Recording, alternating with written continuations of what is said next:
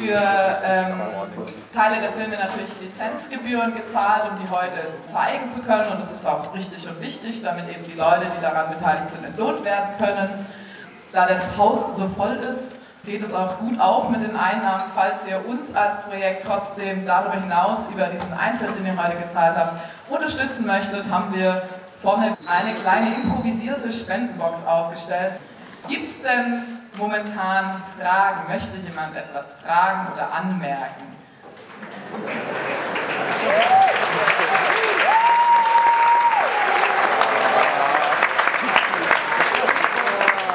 Wunderbar, jetzt, jetzt sehe ich es auch, falls sich jemand meldet. Zwischen den Filmen, der filmische Qualitätsunterschied. Ach, in unserem Film. Ja, das eine waren einfach ähm, tatsächlich diese Handkameraaufnahmen. Und die sind einfach von der Auflösung her, so wie man sich das eben mit so einem Camcorder vorstellt. Ne? Wir alle haben es vielleicht mal in den 90ern, so unser Opa, als wir Kind waren. Aber die Qualität ist seitdem halt so geblieben. Und das war eigentlich auch die Idee, dass wir sagen, okay, wir haben einerseits eine Kamera, bei der sehr klar erkennbar ist, das ist der subjektive Blick, das ist das, was die Performer sehen, das ist die, was sie sich angucken bei der anderen Person und dem gegenüber eben dieses Hochauflösende zu zeigen, okay, hier haben wir eine Außenperspektive, hier ist es eben nicht der, der Blick der beiden, sondern der Blick von außen. Und das auch filmisch zu kontrastieren, das war, glaube ich, die Idee von Paul, der das Konzept geschrieben hat. Die Frage war, ob sich Team und Darsteller erst am Set kennenlernen oder schon vorher.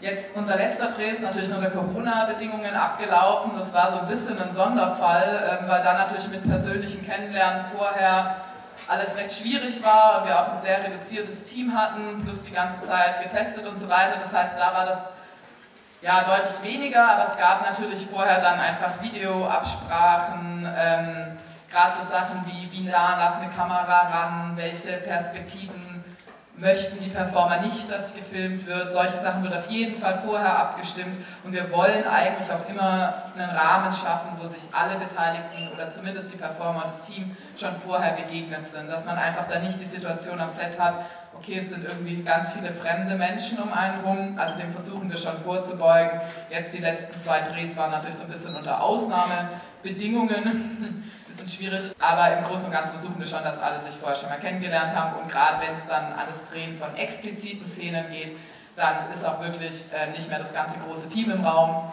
sondern eben Kamera, Regie und zwar noch Ton und das war's dann auch. Ja, danke. Also ich bin eigentlich eine ehemalige Performerin von Feuerzeug. Uh, mit Gesicht. mein, also der Film, wo ich mitgespielt habe, war heute nicht zu sehen. Aber um auf deine Frage zu beantworten, ja klar. Also man trifft sich, man redet auch darüber, was, also inwiefern äh, was möglich ist natürlich und es wird auch ständig gefragt, also vor allem in ähm, expliziten Szenen, so wer bleiben darf. Es wird auch ständig, also auch öfters gefragt, auch von Kamerafrau, Kameramann. Es gibt da als Frau bestimmt auch der Fall, dass man nicht von Männern irgendwie auch spielen möchte oder so. Also ja, Feuerzeug sorgt dafür, dass es in einem ähm, Konsentrahmen irgendwie äh, stattfindet. Genau. Danke dir.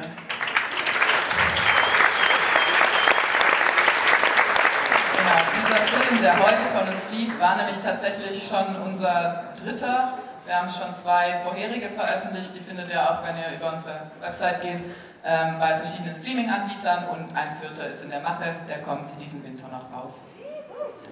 Es ging darum, wie viel Filmmaterial wir haben, um am Schluss einen Viertelstünder zu machen und wie lange wir drehen. Also dieser Film, den ihr heute von uns gesehen habt, das war tatsächlich ein Drehtag und damit unser kürzester Dreh ever. Normalerweise bewegt sich das eher so im Rahmen von drei bis vier Tagen, weil unsere anderen Filme tatsächlich auch viel narrative Szenen haben. Also Szenen, die genauso auch in einem normalen Kurz- oder Spielfilm sein könnten. Und narrative Szenen zu drehen ist einfach recht aufwendig. Man hat mehrere Takes. Ähm, während, sage ich mal, bei einer expliziten Szene, das ist ein One-Take, daraus eben resultierend auch die längere Drehdauer. Also die Frage war, ob wir ein Drehbuch haben einerseits und wenn ja, wie streng man sich an dieses Drehbuch hält und ob die Performer und Performerinnen auch gewisse Freiheiten haben in der Interpretation des Ganzen. Und zwar sieht es so aus bei den narrativen Szenen im Drehbuch und das wird tatsächlich dann relativ strikt, sag ich mal, umgesetzt. Also wenn so Spielfilmszenen sind, so Kennenlernszenen oder Szenen, wo man sich unterhält oder irgendwas anderes passiert, was eben nicht Sex ist, dann gibt es dafür ein Drehbuch und das versuchen wir auch umzusetzen. Bisschen Improvisation ist natürlich trotzdem immer da. Aber bei den expliziten Szenen, da geben wir keine Anweisungen. Also da entscheiden die Leute vor der Kamera, was sie eben mit uns und der Kamera teilen möchten von ihrer Sexualität. Und ähm, da gibt es vorher so ein paar Absprachen, weil für die Kamera ist es dann doch recht gut zu wissen, wollen die liegen oder stehen zum Beispiel. Aber im Prinzip obliegt es eben den Leuten vor der Kamera da zu entscheiden, was sie machen wollen. Und auch das Drehbuch im Vorhinein wird eben abgesprochen mit den Performerinnen und Performern. Also die können da ganz viel Feedback reingeben und wird auch so angepasst, dass sie sich dann damit wohlfühlen. Die Regie hat ja trotzdem eine gewisse Vorstellung davon, welche Art von Bildern möchte man am Schluss haben. Möchte ich eher Totalen haben, wo ich die Gesamtperson sehe? Möchte ich Close-ups, wo ich vielleicht nur Details sehe. Ja, wie möchte es das Ganze darstellen? Das heißt, auch bei improvisierten Szenen ist der Einfluss der Regie extrem groß auf das, was hinten dran bei rauskommt. Also ich glaube, so kann man sich das vielleicht so ein bisschen vorstellen, auch wenn improvisiert. Also bei uns ist es so, dass unsere Performer und Performerinnen, wenn wir geschnitten haben, den fertigen Schnitt freigeben. Also die gehen nicht nur zum Dreh, dann sehen sie die Material und dann ist der fertige Film, sondern dazwischen ist nochmal ein Kontrollschritt.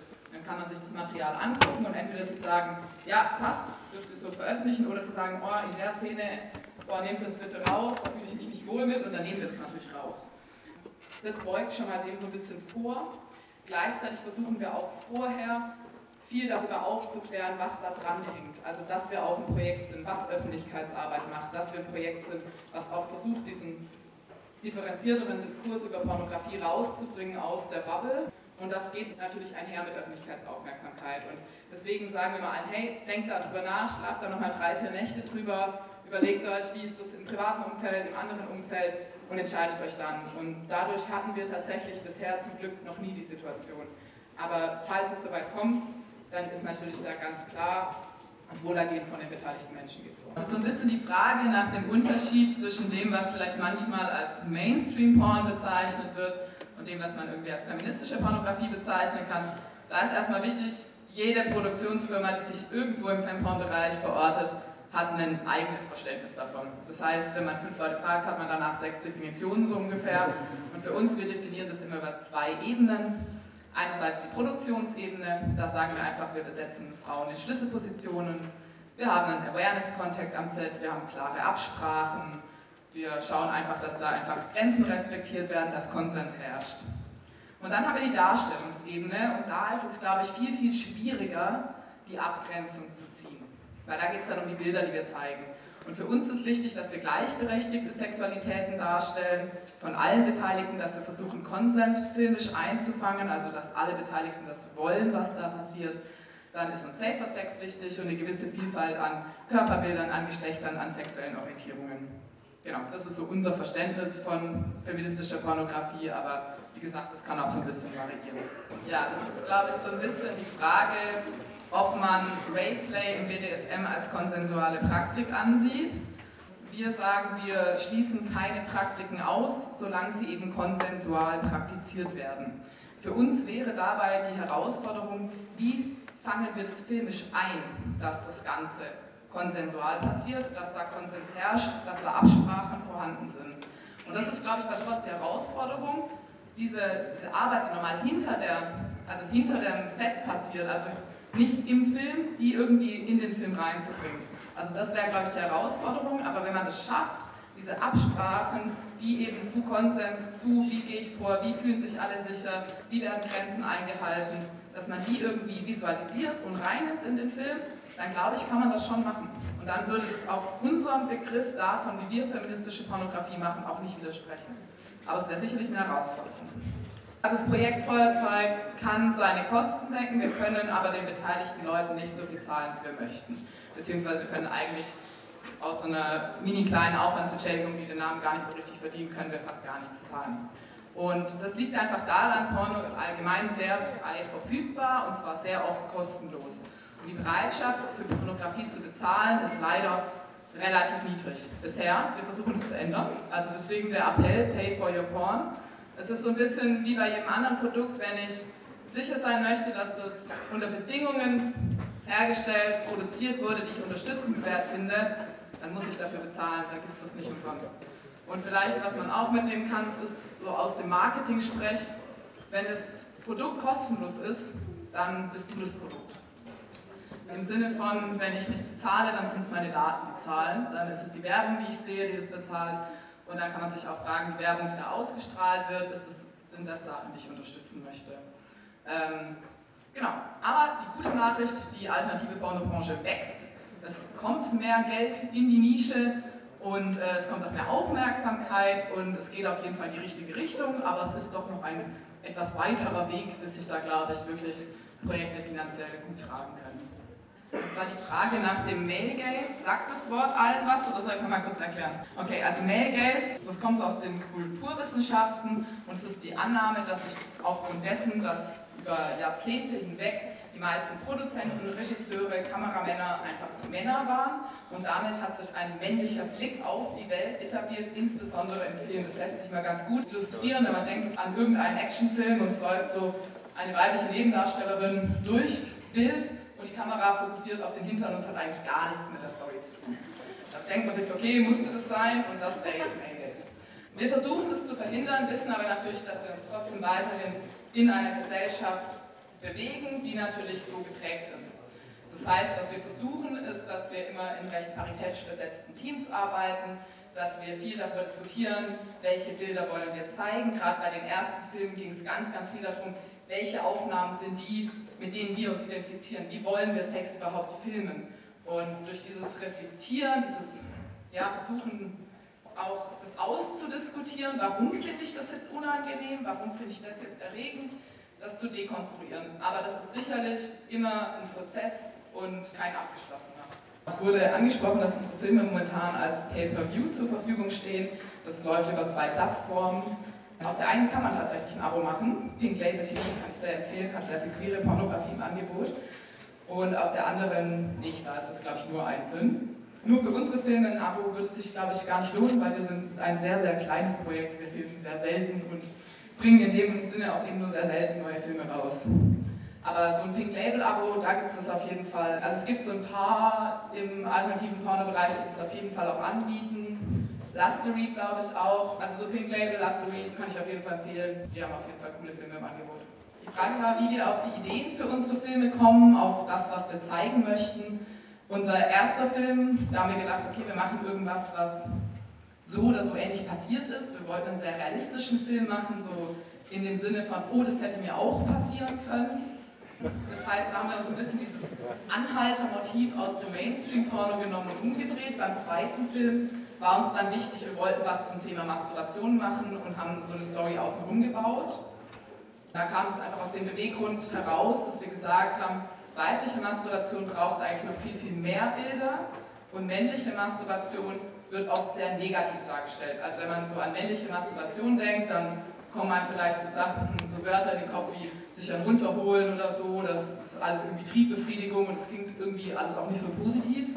Während wenn wir von weiblicher Masturbation sprechen, ist zumindest oft schon so ein Aspekt von Selbstliebe oder Auseinandersetzung mit dem eigenen Körper mit drin.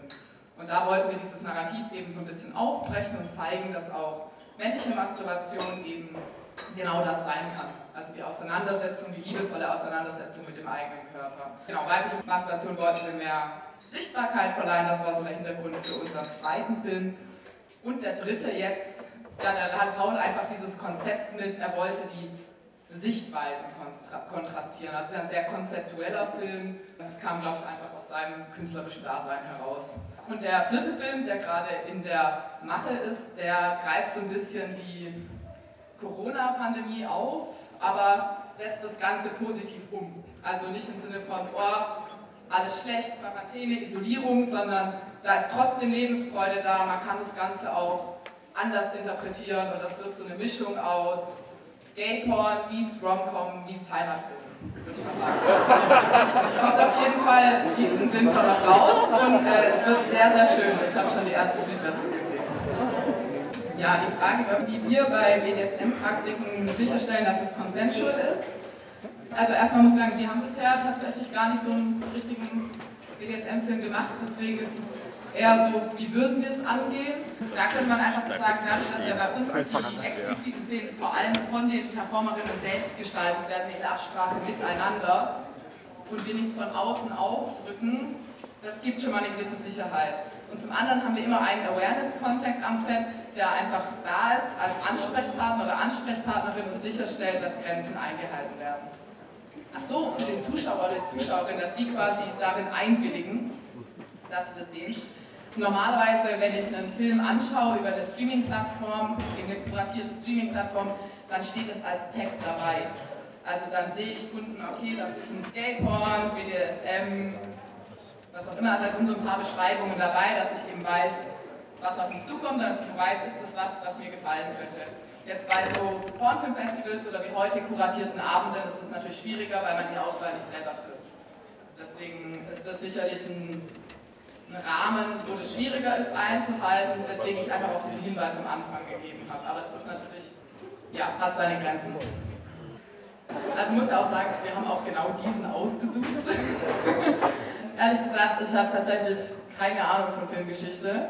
Ich kenne nur diese Serie, von denen es eben diese sieben oder acht Filme gibt aus der Zeit, die irgendwann wiederentdeckt wurden. Da sind auf jeden Fall die meisten anderen eher heteronormativer.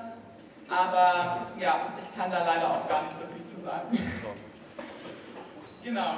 Dann möchte ich nochmal die Gelegenheit nutzen, mich dafür zu bedanken, dass ihr alle gekommen seid, dass auch so viele vom Team heute da sind, super schön und wünsche euch noch einen wunderschönen Abend. Oben steht unsere Box, falls ihr uns noch unterstützen möchtet und wir hoffen natürlich auf ein Wiedersehen.